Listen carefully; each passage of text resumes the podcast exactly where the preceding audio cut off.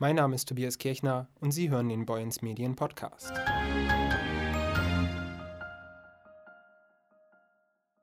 Eigentlich war der Bau der neuen Turnhallen am Schulzentrum Heide Ost auf einem guten Weg. Zum neuen Schuljahr hätten in dem Gebäude wieder Schüler Sport machen können.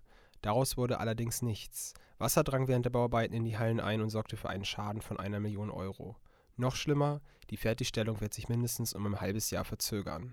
Ich habe mit dem Heider Bürgermeister sowie dem Bauamts- und Projektleiter über die Sporthallen und den entstandenen Schaden gesprochen. Ich bin Oliver Schmidt-Gutzeit, Bürgermeister der Stadt Heide und ja eigentlich immer für alles zuständig. Ich bin Andreas Wolter, ich leite den Fachbereich Bau und Planung hier im Rathaus und in meinen Zuständigkeitsbereich fallen derartige Projekte und Bauvorhaben insgesamt in der Stadt. Kai Teckenburg, ich bin der Projektleiter für die Stadt Heide und äh, damit Ansprechpartner für das Planerteam und äh, koordiniere auch die äh, Entscheidungsfindung von Seiten des Bauherrn, also die Lenkungsgruppe, die Gremien. Als erstes wollte ich von den dreien wissen, wie es überhaupt zu dem Schaden gekommen ist.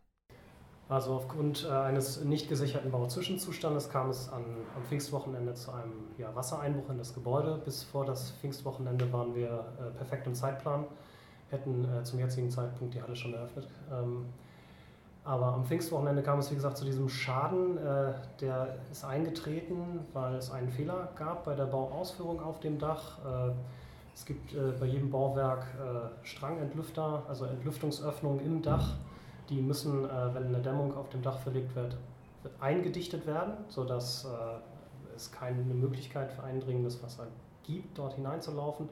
Das ist äh, dort versäumt worden und es gab ein sehr starkes Regenereignis an Pfingsten, sodass äh, sich Wasser aufgestaut hat und dann tatsächlich diese noch nicht fertiggestellten Öffnungen im Dach äh, gefunden hat und dort in das Gebäude eingedrungen ist.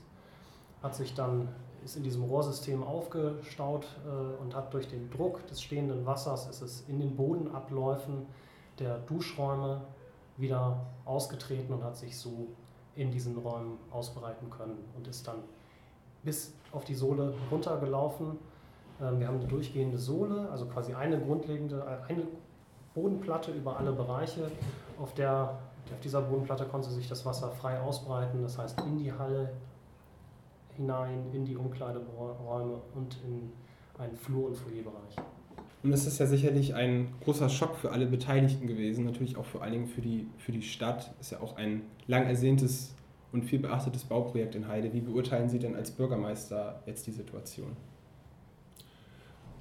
Ich zitiere da immer ganz gerne unseren Bauamtsleiter, ähm, der sagt, wir waren am Ende eines Marathons und wenn dann bei Kilometer 41,5 plötzlich die ganze Strecke zusammenbricht, dann ist das für uns einfach wahnsinnig ärgerlich erst einmal. Nicht nur für uns, sondern auch für die Lehrerinnen und Lehrer und vor allem für die Schülerinnen und Schüler, die ja seit nun fünf Jahren äh, in andere Turnhallen gefahren werden müssen, seit fünf Jahren keine eigenen Turnhallen haben. Ähm, und das kostet immer viel Zeit, äh, die vom Sportunterricht abgeht. Und das kostet natürlich auch viel, viele Nerven. Das kostet uns als Stadt, aber das ist jetzt gar nicht mal das Wichtigste, auch immer noch viel Geld, denn wir bezahlen die Busse. Wie geht es jetzt weiter? Was muss dann genau gemacht werden, damit der Schaden möglichst schnell behoben werden kann in den Turnhallen?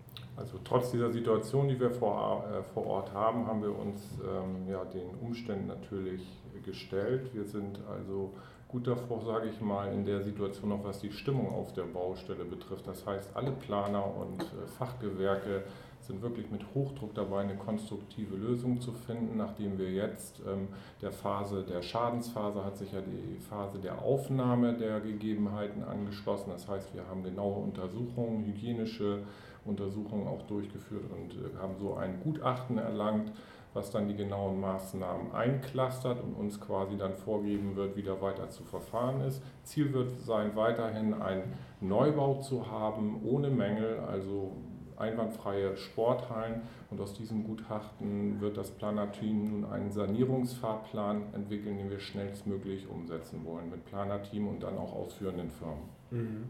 Nun ist es ja wahrscheinlich nicht ganz so einfach, wie man sich das vorstellt. Also einfach alter Boden raus, neuer Boden rein. Wie komplex sind denn jetzt die Arbeiten, die es zu tun gibt? Ja, man muss sich das durchaus als komplex vorstellen. Ich will das vielleicht mal an einem Beispiel verdeutlichen.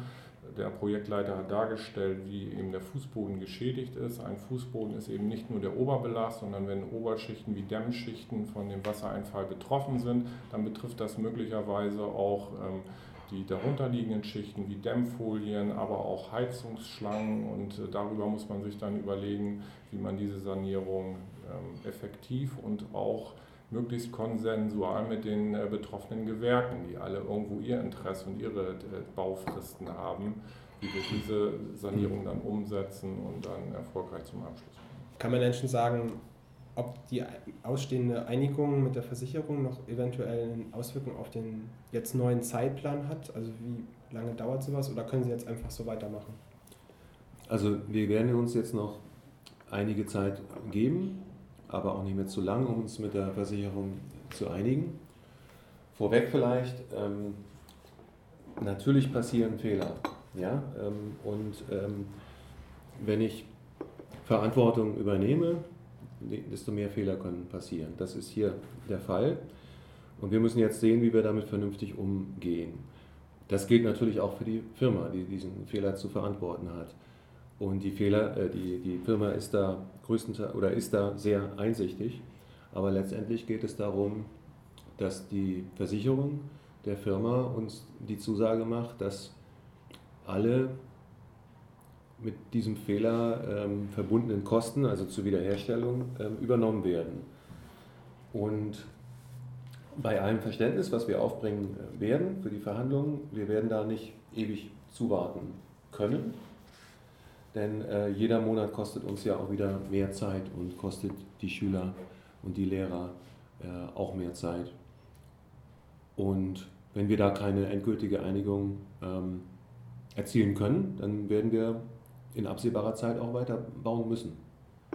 Und wie dann die Frage der Verantwortung ist, auch ähm, im rechtlichen Sinne, das müsste man dann parallel klären. Ich hoffe nicht, dass es dazu kommt.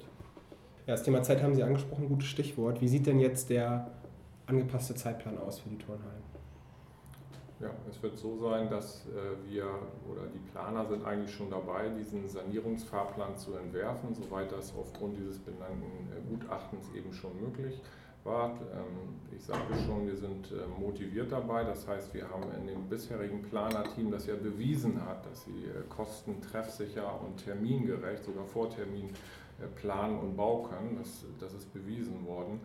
Ähm, diese Planer sind eben dabei, diese Maßnahmen einzutakten und haben auch eine terminliche Vorstellung. Es gibt allerdings auch äh, gewisse Unbekannten, die bei jedem Bauvorhaben dabei sind. Äh, zum einen werden eben die ausführenden Firmen dann ihre Kapazitäten auch treffsicher verfügbar machen müssen und wir haben letzten Endes nachher noch äh, den Markt, das heißt Leistungen werden auch neu abzurufen, auszuschreiben sein, der immer eine gewisse ungewisse Komponente darstellen kann. Aber das ist in den bisherigen Erfahrungswerten verarbeitet, sodass äh, die derzeitige Prognose, mehr kann es im Moment nicht sein, weil man diesen Sanierungsplan noch erarbeitet, aber bei der derzeitigen Prognose sind wir eben im Frühjahr. Abschließend, wenn ich Sie jetzt alle schon mal hier versammelt habe, wenn das dann das Bauprojekt in Heide Ost dann irgendwann mal abgeschlossen sein wird, wie sieht es denn eigentlich aus mit den anderen Sporthallen im Heider Stadtgebiet? Wartet da eventuell schon die nächste mögliche Sanierung oder gibt es da auch schon Signale von schon, hm, unsere Sporthallen sind auch nicht mehr im besten Zustand. Also die Signale gibt es ja schon immer und schon lange und äh, wir haben ja auch eine Liste an Projekten, die wir durchführen müssen, das wissen wir ja. Derzeit wird ja auch gerade in der Sophie Detlefs Halle eine energetische Sanierung durchgeführt. Für über 700.000 Euro übrigens, wovon 90 Prozent äh, aus Fördermitteln kommen. Also die Stadt selber muss tatsächlich nur 10 Prozent dazu beitragen. Das zeigt aber auch ein bisschen, ähm, unsere derzeitige Situation äh, auf. Wir versuchen ja ähm, nachhaltig und äh, energetisch ähm, zu sanieren, aber wir sind natürlich vom Haushalt her auch ziemlich klamm und gucken immer, ob irgendwo gerade ein, ein Fördertopf ähm, offen ist, den wir dann anzapfen können. Und so werden wir das auch in Zukunft machen.